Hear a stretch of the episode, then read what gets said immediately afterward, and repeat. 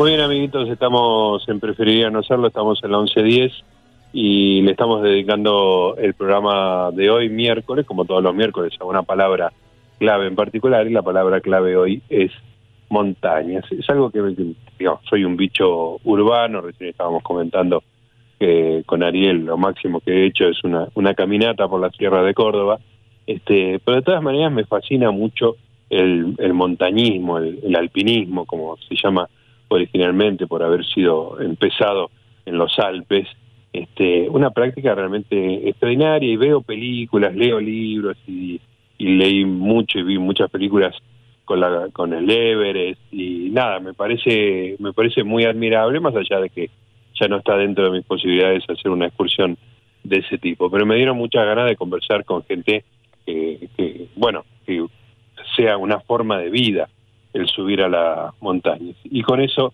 me consiguió nuestra querida Mechi a Martín Craig Ross, es guía de alta montaña de hace 25 años y es el presidente de la Asociación Argentina de Guías de Montaña. Creo que está en línea. Craig, ¿estás por ahí? Sí, ¿qué tal, Gustavo? Buenas noches. Mucho gusto. Gracias. Gracias por, eh, por atendernos. Decime, ¿dónde estás? ¿Estás en, ¿Vos vivís en Bariloche? Así es. Acá en, Bariloche. Estoy acá en Bariloche. Ah, bueno, perfecto. Contame, tenés, eh, estaba leyendo un poco tu bio y hablaba de una mamá escocesa y de tu amor por la, por la Patagonia. Contame un poco tu historia y tu historia familiar relacionada con, con las montañas y la Patagonia en particular. Te cuento, mira, em, mi madre es escocesa, este, bueno, fallecida lamentablemente. Ella nació en Escocia y mi padre es hijo de escoceses este, y luego a los 12 años fue a vivir a Escocia, con lo cual se conocen allá y se casan, después deciden venir a ir a Buenos Aires. Y yo tuve la suerte de, de recorrer casi muchas partes de Argentina gracias a ellos, recorriendo, acampando acá y allá, este, pero mi recuerdo mm, más grande, más gráfico, fue un viaje a Bariloche cuando tenía ocho años, mm. en donde la primera entrada a los lagos de acá, mi, vieja decía, es igual a Escocia. Qué lindo. Este, eso, que es así. He tenido la suerte de estar en Escocia y, es con mucho lago, mucho verde. Eh, ahí podemos discutir si son montañas o no las de allá por la altura, como estabas hablando antes. Claro. acá sí son montañas. Acá son montañas sin ninguna duda, digamos, más allá de toda definición. Exactamente, exactamente. Y entonces ahí te digo, el, el, el sur es tu... Sí, no, eso eh, fue los, los primeros encuentros con, con la montaña, con los senderos, pero pasó mucho tiempo hasta, hasta volver a tener un, un encuentro así un poco más este profundo que fue a los 19, 20 años que me vine también a Bariloche, sobre todo por porque no pude hacer un viaje con el colegio, este, las ganas, me quedé con las ganas y dije, no, yo tengo que ir, así que me, me vine en marzo del 89 acá y estuve dos semanas haciendo caminatas por todos los refugios acá de Bariloche. Ajá. Y de ahí como que me, me fui enganchando, después volví a Buenos Aires y a través de un amigo que estaba en una agencia, eh, me, me, ofreció una agencia que en ese momento no, no el trekking y todo no existía demasiado, pero ellos estaban ofreciendo un curso de escalada en roca. Y dije, a ver, ¿de, esto, ¿de qué se trata? Así que me enganché este y fue el, finalmente en la palestra, eh, ahí en el CENAR, este, y ahí empecé con la escalada. Y de ahí, escalada en rocas, este, me llevó a, muchas partes de, de, acá de Argentina y después a viajar también por todos lados buscando, buscando eso. Eso y montaña en sí. Qué fantástico. Escúchame, y cuando decís eh, escalada en roca, eh, ¿tiene alguna particularidad? ¿Son esas cosas que se hacen eh, usando fuertemente la fuerza de los dedos y las piernas, o tiene que ver con la cosa más tradicional de ir clavando, ir subiendo con, con herramientas?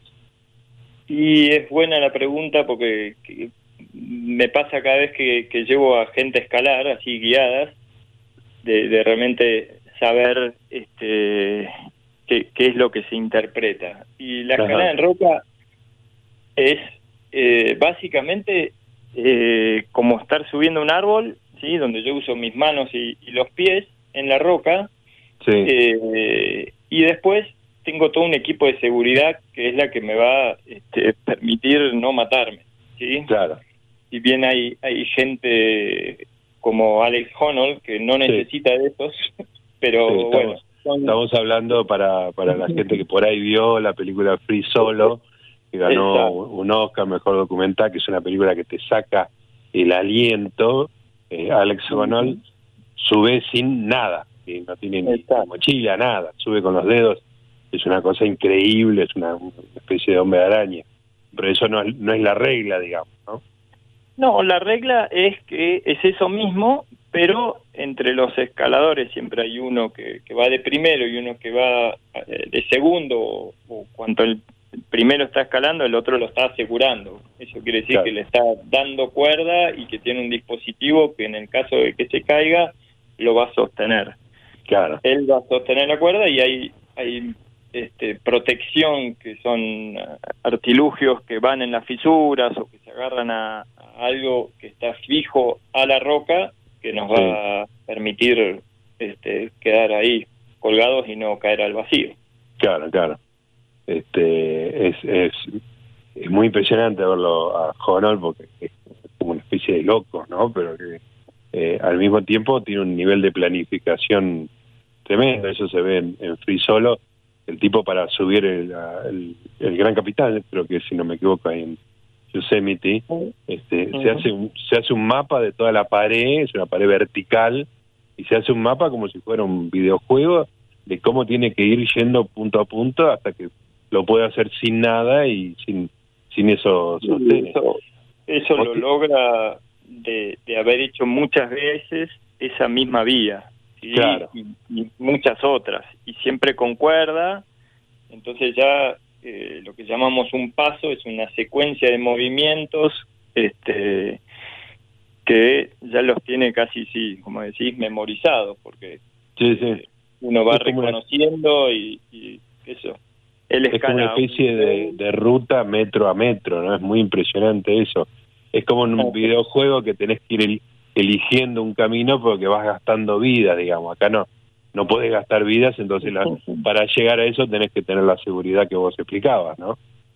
Exactamente. Uh -huh.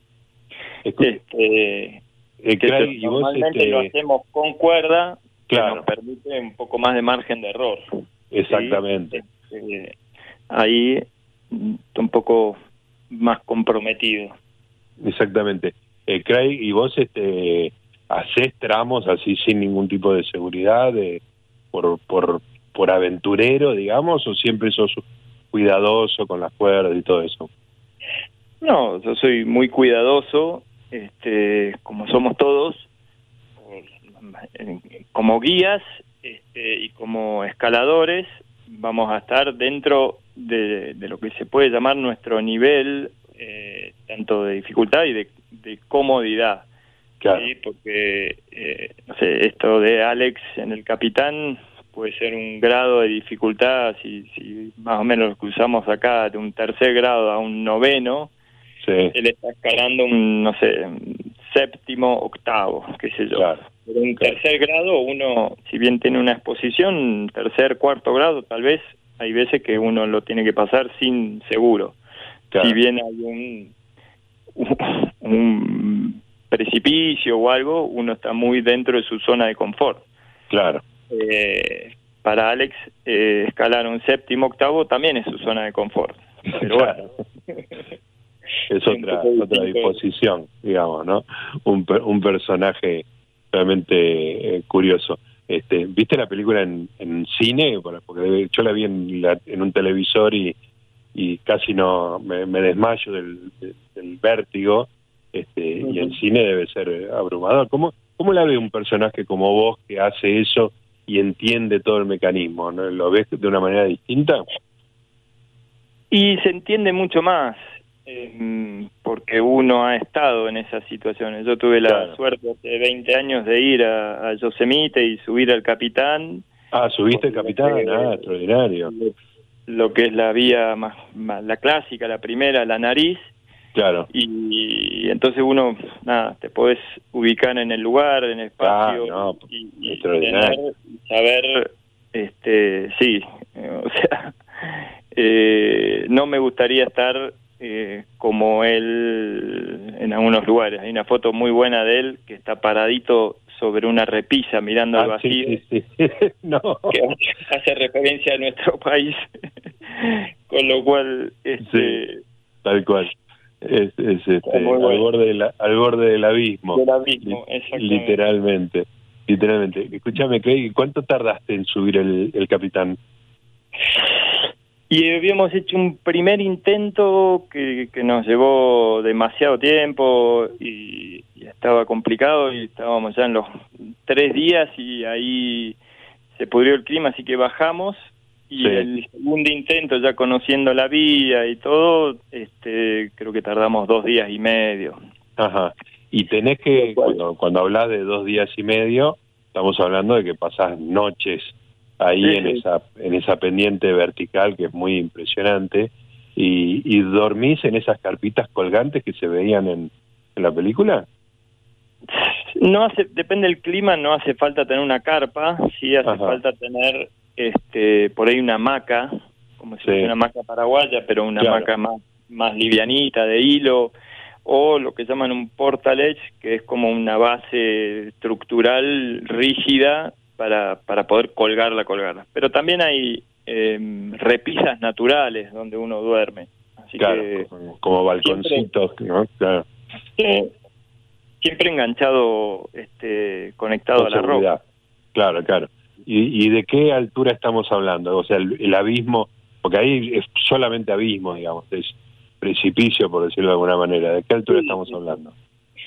Y la pared del capitán tiene más de mil metros. Ah es un kilómetro para arriba. Y la verdad que es, es impresionante. mis recuerdos son de empezar a escalar y después de varios largos, eh, un largo se le, se le llama a, la longitud que tiene la cuerda, que serían unos 60 metros, y, que empezás en el piso y tenés los pinos a, la par, ¿no? Y de repente estás más arriba de los pinos y de repente los pinos te quedaron allá abajo.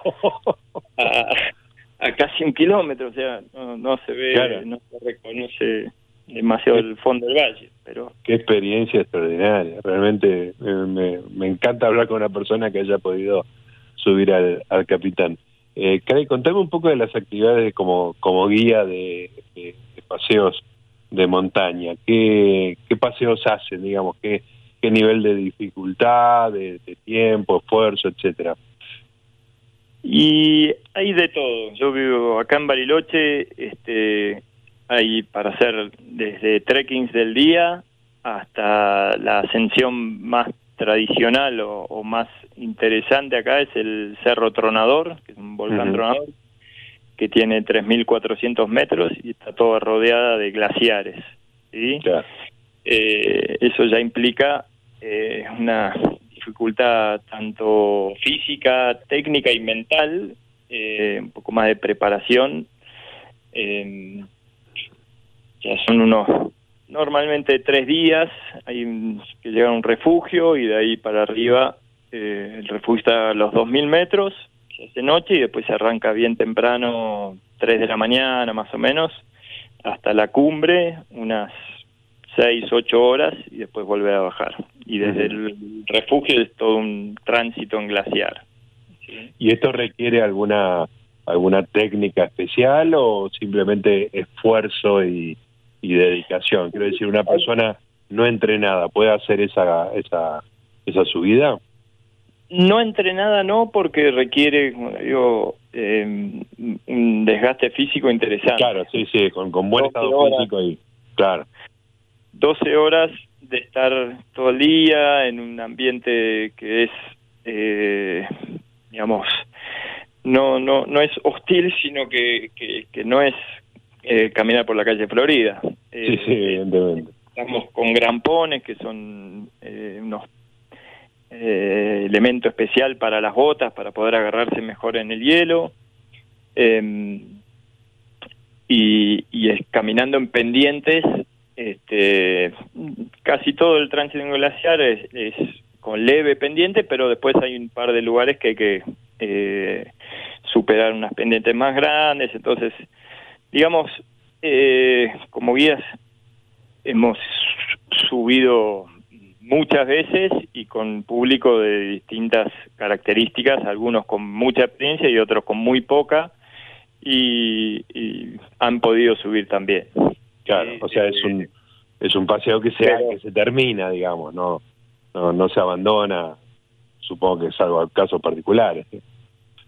No, va a depender mucho del factor climático, es, Claro. es el, el que más influye, porque puede tocar un día sin nada de viento y, y agradable, o un día con súper viento, frío, helado, y la verdad que ahí eh, no se puede avanzar. Claro, claro.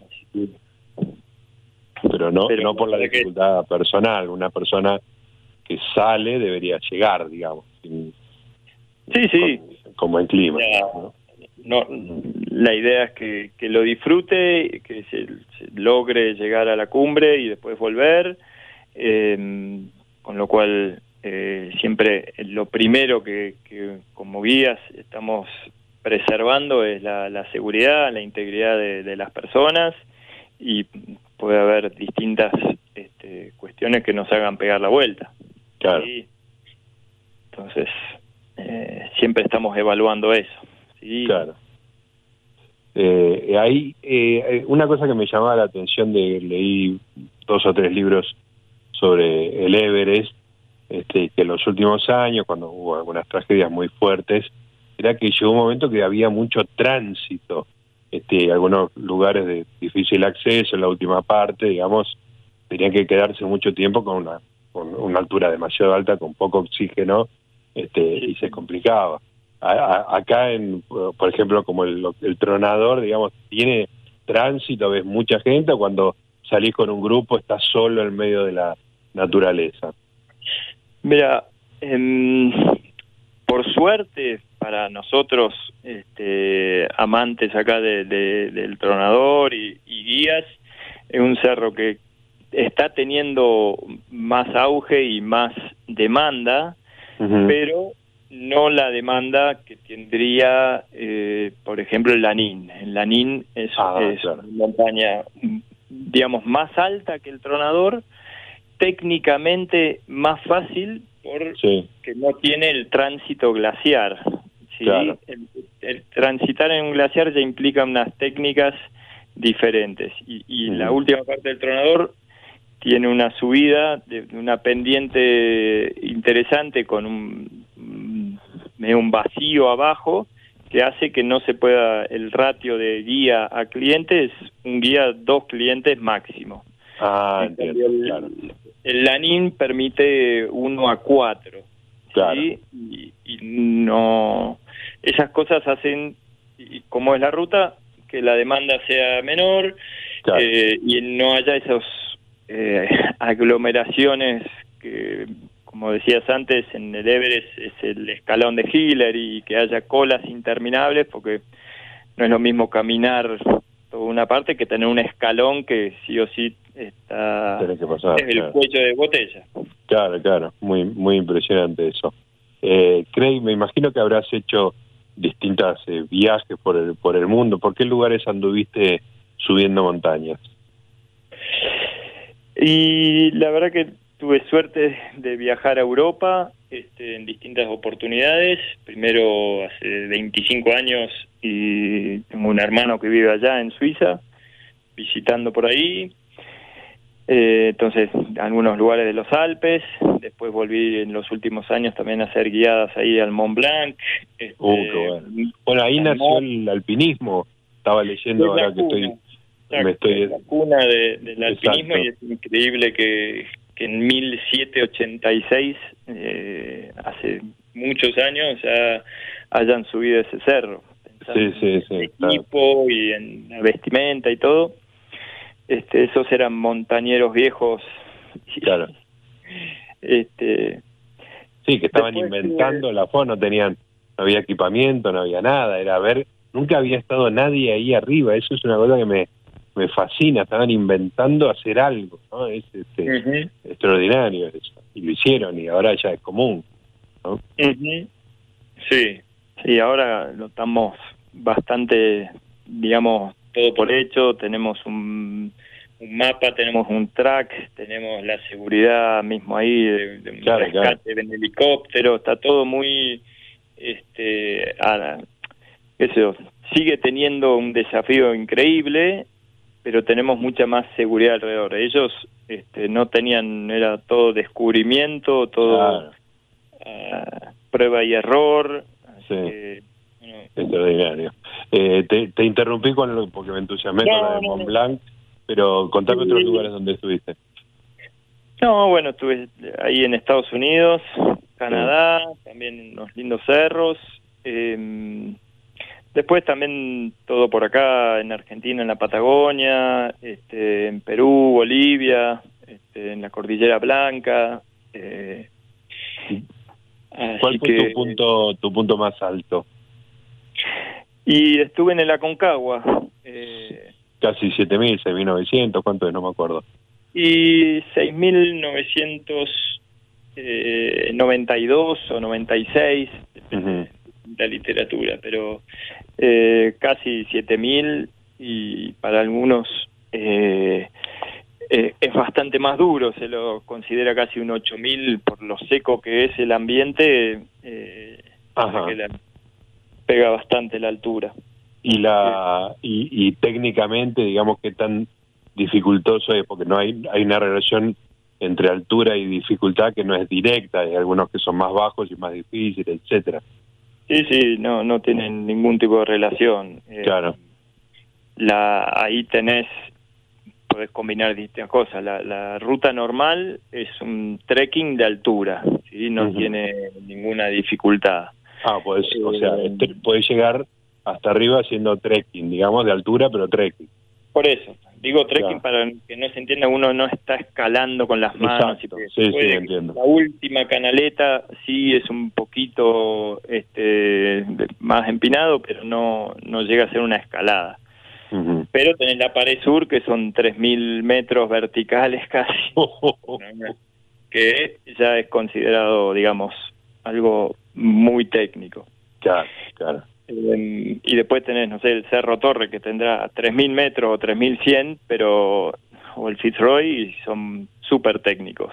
Claro. Este, entonces, el Fitzroy sería casi como un, capitán, pero en un ambiente bastante más duro. Claro, claro. La Patagonia. Qué extraordinario. Bueno, Craig, la verdad que me, me quedaría horas hablando con vos, me fascina el tema desde mi sillón, por supuesto, no este muy muy urbano lo mío, pero pero realmente hay que salir, a conectarse con, con la montaña, ¿no? ¿Te parece a esta altura de mi vida? Sí, este. ¿cómo que no? ¿Cómo que no? Nunca es tarde. Este... Te, te, cuento que además tengo rodillas de titanio, así que eso no sé si mejora o empeora la. Mejor todavía. No se gastan más. Exactamente, no. Eh, lo único que no me voy a romper son las rodillas. Está muy bien. Me avisás cuando venís a Bariloche, vamos a hacer una linda caminata, este, a algún cerro por acá cerca. No te digo el tronador, pero por lo menos algo con linda vista se puede hacer. Te lo tomo con toda seriedad y, por lo menos este, para seguir hablando de montañas que me fascina. Te agradezco mucho este contacto, Craig. Bueno, un gusto, Gustavo. Estamos en contacto. Dale. Espero tu llamado entonces. Ahí estaremos. Muchísimas gracias. Te mando un abrazo. Bueno, hasta luego. Saludos. Gracias. Ahí está Martín Craig Ross. Es el presidente de la Asociación Argentina de Guías de, de Montaña. Muy, muy simpático, muy tranquilo de la manera en que hablaba. Pero realmente qué mundo, qué mundo extraordinario. Bueno, tenemos, nos quedan unos minutitos para llegar a las 11 debemos una tanda, un poquito de música y seguimos, tenemos, preferiría no hacerlo hasta las 12 de la noche.